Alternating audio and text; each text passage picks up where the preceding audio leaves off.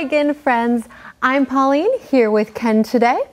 Yesterday on InfoCloud, we mentioned that sometimes native English speakers pronounce could have, should have, and would have as coulda, shoulda, and woulda.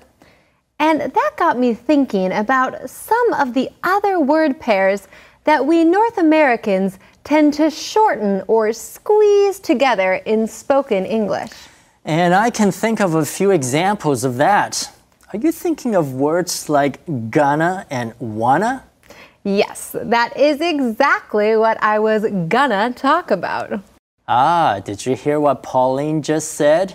She shortened going to to gonna. Wanna tell us what the other one stands for? Good one. Yes, as Ken just exemplified for us, wanna is a shortening of want to. Now, we are bringing this up specifically as a listening comprehension tip. Right. It's up to you as an English learner if you want to try using this casual speaking form, but most importantly, we want you to be able to understand it when you do hear it in everyday English conversations with friends or on TV and in popular music.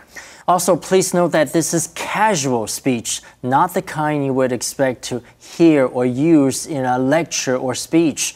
And it certainly shouldn't be showing up in anything but extremely casual writing. Ken, I know you've got to explain all of that in Chinese for us, but before we do, I had to slip this last one in. Gotta, a shortening of the two words got to. Well, I gotta go. 一个语言除了有它的 written language 书写语，也会有 spoken language 口语，两者往往有相当多的差异。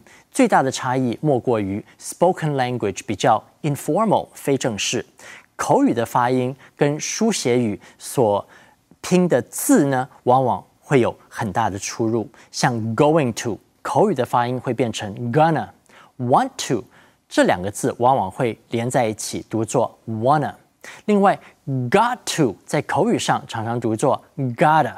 I got to go 口语时常常变成 I gotta go。这些发音我们在课堂上通常不会学到，也许我们也用不上这么口语的发音。但因为这是很多美国人习惯的发音，我们最好能了解这些口语的发音，才能提升我们的英文听力。这就是今天的 Info Cloud，我们下次云端见。